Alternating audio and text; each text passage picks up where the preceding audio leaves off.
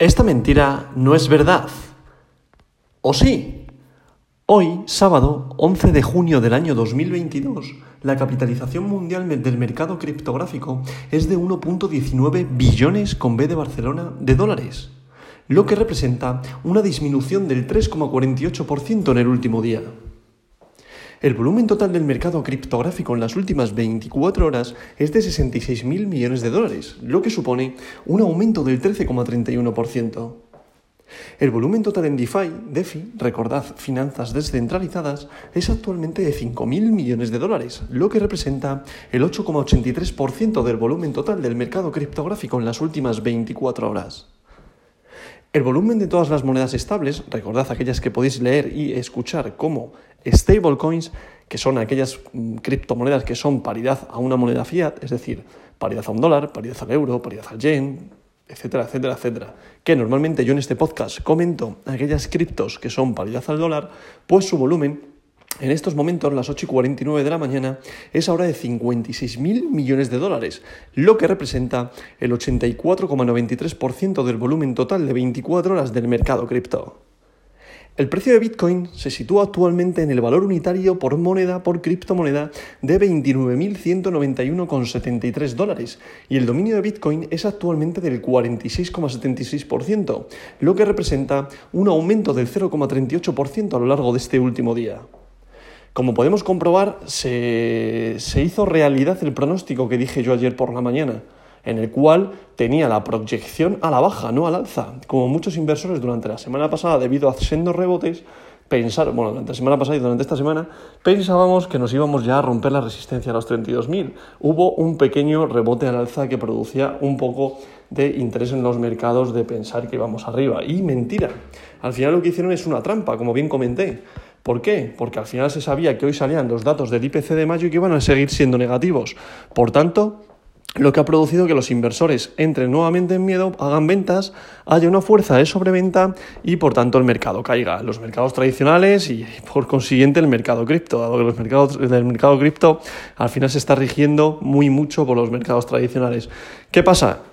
Estamos generando todavía un rango, seguimos en ese rango metidos, todavía se sigue cumpliendo más aún el precio.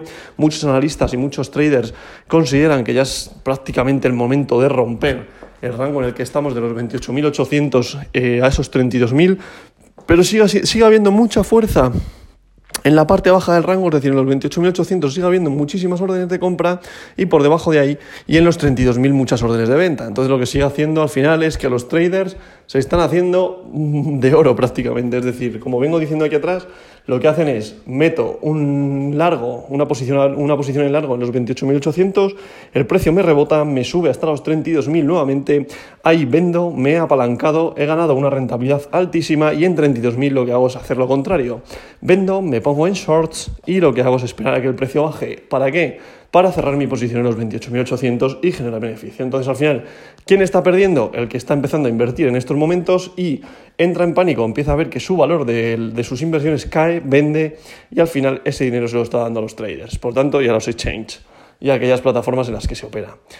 Por tanto, sigo diciendo lo mismo, mucho cuidado. Yo, por ejemplo, sigue siendo mi consejo personal, que esto no es consejo de inversión, un consejo que digo en voz alta, pero es para mí mismo. Sé paciente, vamos a esperar cómo evoluciona el mercado, vamos a encontrar un buen soporte en aquellos proyectos que considere que al medio plazo van a ser buenos y me van a dar altas rentabilidades o corto plazo, por ejemplo, Bitcoin, Ethereum, medio largo plazo, resto de altcoins bueno, Cardano que me encanta, que al final lo que no hay que hacer en los mercados, pero para mí es una criptomoneda que le tengo muchísimo cariño, igual que por ejemplo puede ser a Monero, que fue la primera criptomoneda XMR, la primera criptomoneda que yo miné con mi minador de Antminer y en el año, no sé, en 2014, 2015, por ahí.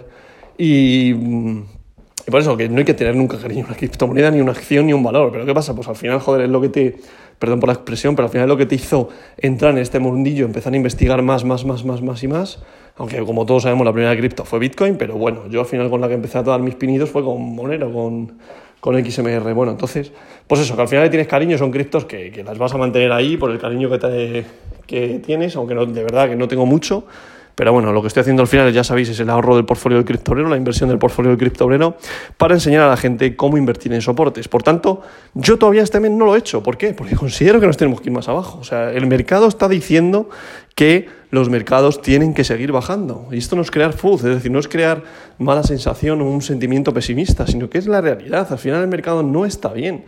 Es decir, tenemos el precio de la gasolina o del gas o de, la electricidad, todo por las nubes, tenemos los suministros por las nubes, tenemos un, problemático asiático muy importante, tenemos un tema con Argelia muy importante a nivel europeo, eh, con Rusia, Ucrania, eh, eh, el valor del euro está depreciándose y el del dólar apreciándose, lo que produce que nuestro intercambio y nuestras transacciones y nuestro comercio exterior se vea perjudicado porque el, el euro está perdiendo muchísima fuerza. Es decir, a nivel geopolítico, hablando de España, estamos muy pero a nivel mundial económico también. ¿Por qué? Porque la inflación está desbocada. Por tanto, en resumen, que estoy explicando muchas cosas generalistas y no entrando en ninguna profundidad, pero lo que quiero hacer ver es que para aquella gente que al final es un, por, un criptobrero y que desea entrar en este mundillo, pero que no sepa cómo, no es invertir de golpe ni millonada ni dinero que no te puedas permitir porque no te vas a hacer rico. Vuelvo a recalcar esto que lo recalco siempre. Simplemente tienes que entrar en los soportes. ¿Para qué? Para hacer que tu media sea más baja y cuando el mercado vuelva a la senda alcista, que volverá, que esto al final, eh, cuando el mercado o un activo tiene un potencial enorme, volverá a su senda alcista. ¿Qué pasa? Que ahora la verdad que hay mucha gente pesimista pensando que el mercado de las criptomonedas es puro humo. Hay muchas monedas que se han inventado que sí son puro humo, pero hay muchas otras que tienen una potente tecnología que dan una utilidad real en la vida real y por tanto son muy buenas, como por ejemplo puede ser Bitcoin, Ethereum, Cardano, Solana, aunque esta tiene muchos problemas. Todas las del top 10 menos Dogecoin, para mí, pueden tener grandes, grandes oportunidades de seguir así, quitando las stablecoin, porque las stablecoin al final son monedas valor refugio, que sí que puedes hacer staking, puedes hacer muchas cosas, pero pero bueno, están ahí, que sí, potentes, mercado potente. Pero bueno, eso no te van a dar cambios de precio. Lo único que puedes hacer es, o sea, no puedes especular con el precio. Lo que puedes hacer ahí es mantener tus criptomonedas como si fuera un plazo fijo, hacer staking y a correr. Pero bueno, pero bueno, salvando esto, al final lo que hay que pensar es que si tú quieres invertir en algo para evitar la inflación y estés pensando en un fondo de inversión tradicional, hazlo. ¿Que quieres entrar en el mercado de las criptomonedas y conocer este mundillo? hazlo, pero hazlo con una parte pequeña, a medio plazo. Mi objetivo, como ya lo vengo diciendo, el portfolio del criptobrero, ¿cuál es? Enseñar a través de mi Twitter a aquellas personas que estén interesadas en invertir en el mercado de las criptomonedas y que no sepan cómo hacerlo, para que vean cómo se invierte en soportes. Pero no quiero decir con esto que hagan lo mismo que yo, ni que inviertan en las mismas criptomonedas que yo. Simplemente que la paciencia, que vuelvo a lo mismo que es por lo que está saliendo este, estos comentarios, la paciencia es lo que te hace ganar dinero, no la impaciencia. Entonces, mucho cuidado cuando te metas en este mercado, que no te calienten la oreja, que no piensas que te vas a hacer millonario, porque no es así. Para eso juega la lotería y espera a ver si salen tus números preferidos. Por tanto, resumiendo, eh, lo que ha pasado esta semana es que seguimos igual. Bueno, ha habido un cambio. Eh, a principios de esta, de esta, semana estábamos en rango en la parte alta, es decir, cerca de los 32.000, y ahora estamos en rango en la parte baja, es decir, cerca de los 28.800, que es lo normal. Es decir, lo normal es que el precio rompa a la baja para ir a buscar los 24.800 dólares y de ahí es muy probable incluso que lleguemos a ver este año los 19.000. Pero yo no quiero que pase eso. Yo para mí prefiero seguir acumulando y seguimos acumulando esos 0,10 Bitcoin, que es el, objetivo, y a partir de ahí, eh, en un plazo de cuando Bitcoin consiga valer un millón de dólares, que suena locura en estos días, pero si conseguimos que Bitcoin llegue a valer, o si consigue el precio por sí mismo llegue a valer un millón de dólares, nosotros tendremos al cambio moneda fiat eh, 92.000 euros. Ese es el objetivo que yo tengo a medio plazo. Y al final es lo que deberíais de buscar. Hay que ser listos e inteligentes. Es decir, no, no convencerse de los, eh, de los vendehumos. No, no, no, no, ni el trading, ni el intradía. Para eso hay que estudiar muchísimo, pero muchísimo. O sea, y mucho ensayo-error y perder mucho dinero y tener tiempo. Eh, o sea, tú no te puedes meter en el trading, coger 100 dólares y pensar que vas a sacar 100.000. O sea, olvídate, joder, olvídate, que es, que es imposible. O sea, habrá alguno que lo haga con su Shiba Inu, con su, yo qué sé, con su Dogecoin en los momentos de inicio, una criptola que está famosa, la de Cow, que, que, que yo qué sé, que, vale, que inviertes al principio porque te anda un chivatazo, metes pasta y te ha hecho un por 10.000, un por 20.000. Ole tú ahí pero que, te, pero que es muy difícil, que es que lo que quiero hacer entender a la gente es muy complicado. O sea, por favor, tener mucho cuidado y que no se engañe, por favor, y aprender, estudiar, saber dónde invertir, hacer vuestro propio análisis, seguir el mercado, seguir las noticias, empezar con muy poquito, no os frustréis cuando el precio baja si confiáis en el proyecto y estáis en un proyecto que le veis mucha potencialidad. ¿Por qué? Pues porque al final, joder, yo por ejemplo, a B2M, a Bit2Me, yo entré en la ICO de Bit2Me, ahora está por debajo del valor del que yo entré. Pero sé que confío en un exchange que es brutal y, considero que a medio plazo me va a dar altas rentabilidades. Imaginaos que en, medio plazo llega a valer un euro y ahora mismo está 0,01, si no me equivoco, un euro, 0,1 céntimo.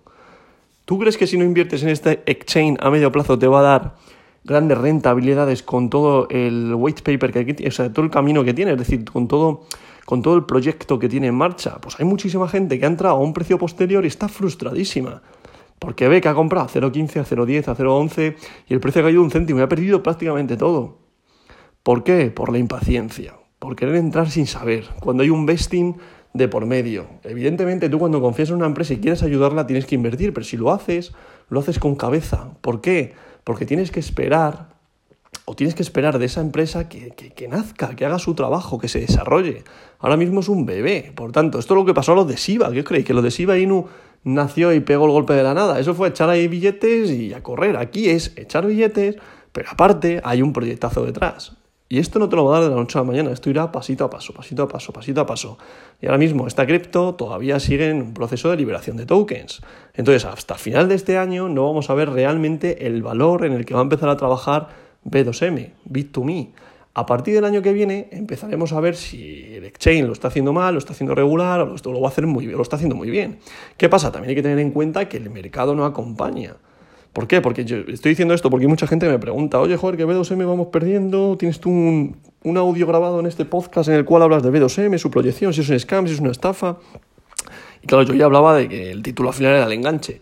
Simplemente yo hablaba de que al final B2M, Bit2Me, es un impresón, o sea, tiene una proyección eh, impresionante, yo lo he apoyado desde el principio y considero que sigue siendo así, pero yo no lo hago ni lo digo eh, porque, para que te vayas a hacer rico, porque te vas a hacer rico en dos días, que no, que esto es como invertir, cuando tú inviertes en una empresa, al final es como si invirtieras en el mercado tradicional en acciones. ¿Por qué? Porque confías en un proyecto. ¿Y cuál es lo bueno de esto? Que lo hemos cogido al principio. ¿Y qué quiere decir esto? Que a lo mejor en medio plazo, si tú has ido invirtiendo, haciendo ahorro periódico, invirtiendo pasito a paso, haciendo staking, estando en Square, dando encima un API muy bastante bueno. Bueno, búscalo y míralo en, en el medio plazo. No lo mires a corto plazo, a medio plazo. Acordaros de este podcast. En un plazo de 8 o 10 años, esta empresa va a ser eh, de las más potentes a nivel nacional y no digo a nivel europeo o incluso a nivel internacional. Será muy reconocida por las grandes cosas que está haciendo. ¿Qué pasa? Hay que verla y dejarla desarrollarse, punto. Hay que apoyar desde el principio si confías. Eso sí, yo no digo a la gente que invierta en B2M, para nada. Cada uno que haga su propio análisis. Aquí simplemente le intento levantar oportunidades, publicar en mi Twitter aquellos activos en los cuales yo estoy invirtiendo y evidentemente me puedo equivocar, porque al final no hay verdades absolutas, lo digo siempre, cuando algo no depende de ti, no hay verdades absolutas. Todo al final esto se basa en la confianza. Es como en mi sector, cuando tú firmas un contrato de seguro, tú estás firmando un contrato de buena fe. Es decir, yo firmo un contrato, vendo un seguro y vendo algo que no lo palpo, pero confío en que cuando me pase algo me vaya a respaldar. O que yo esté asegurando algo que no veo, pero que sé que existe por confianza en lo que me están contando. Y yo hago mi propio análisis del riesgo y digo si lo aseguro o no lo aseguro. Pues al final esto es así, se basa en la confianza que tú tengas en un proyecto, en el equipo que hay atrás, en el camino que tiene propuesto para realizar la inversión. Y ya está. Dicho esto, por favor, no os fiéis de los vendehumos. Aquí no te vas a hacer millonario y esto al final si inviertes en una cripto de small caps es jugar a la lotería. Es más probable. O sea, hay un 96% de probabilidades que pierdas tu pasta y un 4% de que te quedes igual o que palmes. O sea, por favor, mucho cuidado en lo que hacéis, mucho cuidado dónde invertir y si te vas a meter en el trading, tienes que saber mucho, leer mucho, estar todo el día pendiente de, los acontecimientos, pendiente de si habla uno, de si, de, si habla otro, de si de, cuándo salen el IPC, de bueno, todo, o sea, el, mercado inmobiliario, eh, la guerra Rusia-Ucrania, tienes que mezclar lo técnico con lo fundamental. Así que por favor, vuelvo a repetirme y estoy siendo ya pesado, mucho cuidado donde incorporas o donde metes tu dinero. Y como siempre digo, siempre hay que diversificar, es decir, nunca poner los huevos en la misma cesta. Dicho todo esto, para no expandirme más, vamos con el top 10 de hoy, que en posición número uno continúa Bitcoin, la criptomoneda de oro, la criptomoneda BTC, con un valor unitario por moneda en estos momentos de 29.139,10 dólares, lo que representa una caída respecto al día de ayer de un 2,76%. En posición número 2 se sitúa Ethereum con su criptomoneda Ether, la criptomoneda de plata, con un valor unitario por moneda de 1.631,20 dólares. Atención, una caída de un 7,40%. En posición número 3 se sitúa Tether USDT, recordad es otra stablecoin, paridad al dólar. En posición número 4 USDC, recordad es otra stablecoin, paridad al dólar. Posición número 5 para BNB, Binance Coin, la criptomoneda del exchange Binance, con un valor unitario por moneda de 287,71 dólares, lo que representa una caída de un 0,66%. Respecto al día de ayer, en posición número 6 se sitúa Cardano con su criptomoneda ADA con un valor unitario por moneda de 0,60 dólares, lo que representa una caída de un 2,39%. Este mes, debido a lo que está haciendo Cardano, está manteniendo su precio bastante bien debido a la incertidumbre que está, que está viendo. Es decir, podemos estar viendo a Cardano ya en, los 0,40 y sigue manteniéndose en los 0,60. Por ejemplo, Ripple XRP tiene un valor unitario eh, que está en la posición número 7 y Cardano en la posición número 6. Entonces, XRP en posición número 7 tiene un valor unitario por moneda de 0,38 dólares y también ha tenido una caída de un, o sea, también no, ha tenido una caída de un 5,20%. ¿Qué, ¿Qué quiero decir con esto? Que XRP y ADA están moviéndose más o menos hacen prácticamente las mismas cosas. No son iguales, no tienen nada que ver, pero hacen prácticamente las mismas cosas. ¿Por qué? Porque su capitalización de mercado y el supply más o menos, que no tiene nada que ver, es que vuelvo a lo mismo, no quiero hacer un símil que, que, es erróneo, pero bueno, que más o menos tienen parecidos movimientos en, cuanto al técnico. Y Cardano en este caso, que es a lo que voy, se ha comportado mejor. ¿Por qué? Porque este mes está, está viendo una actualización y bueno, no quiero enrollarme tampoco con los proyectos de Cardano, porque al final yo estoy enamorado de esta criptomoneda, pero, pero a lo mejor hay gente que no le gusta y me escucha. Entonces, bueno, en resumen, al final yo digo que se está comportando mejor, pero debido a eso, porque hay mucho FOMO detrás ahora en este mes, porque hay eh, la actualización que está viendo, ¿vale? Por eso no está cayendo como está cayendo el resto de las criptos y se está comportando bastante bien. En posición número 8 estaría Boost, es decir, Binance USD, que es otra stablecoin, paridad al dólar. En posición número 9 se sitúa Solana con su criptomoneda Sol, con un valor unitario por moneda de 37,50 dólares y una caída de atención de un 6,67%. Solana, la verdad es que con el tema del bloqueo de su red eh, ha tenido bastantes problemas, ha tenido una caída de precio brutal. Para mí, aquellos que sigan con, eh, que sigan convencidos, ¿no? que sigan confiando, mejor dicho, en esta cripto, es el mejor punto de entrada ahora en estos precios, la verdad que está... bueno, yo incluso me esperaría que llegara a los 28, que es probable que llegue eso en torno a los 28 dólares si el mercado continúa bajista, si la proyección que yo digo de Bitcoin a los 24.000 y de ayer a los 19, es muy probable que lo veamos incluso en 20 o por ahí, pero bueno, punto de entrada bueno para empezar a hacer media, por este precio en Solana, si sigues confiando en el proyecto, me parece muy bueno. Y para cerrar el top 10 continúa Dogecoin, el perrito, con un valor unitario por moneda de 0,07 dólares y una caída respecto al día de ayer de un 4,17%. Por tanto, como podemos comprobar, top 10 en rojo, top 10 en caídas debido a las noticias del día de ayer, debido al IPC de mayo y por tanto se esperaba esta caída. ¿Qué pasa? Seguimos en ese rango, en la parte baja, como en ese suelo que está haciendo en este rango eh, el mercado tradicional y el mercado de las criptomonedas, aunque al final el mercado cripto también se está comportando como mejor que el mercado tradicional, pero bueno, van de la mano prácticamente. Dicho esto, a continuación estaría Polkadot, posición número 11, WBTC en posición número 12, Tron, posición número 13, DAI, posición número 14, Avalanche, posición número 15, Sibita Inu, posición número 16, Leo, posición número 17, Polygon, posición número 18, Crypto.com con su criptomoneda CRO en posición número 19 y Litecoin que recupera la posición número 20, que ayer como os comenté hubo un cambio en la posición número 20, pero bueno, continúa en posición número 20, Litecoin, Litecoin. Dicho esto, como vengo diciendo, eh, mercado en rojo, top 10 en rojo, top 20 en rojo. Y bueno, podemos comprobar que seguimos dentro del top, eh, del top 10. El 30% de las criptos siguen siendo stablecoins con una capitalización de mercado bastante alta. Por tanto, gente refugiándose en las stablecoins. Recordad aquellas monedas que son paridad a una moneda fiat, en este caso son paridad al dólar.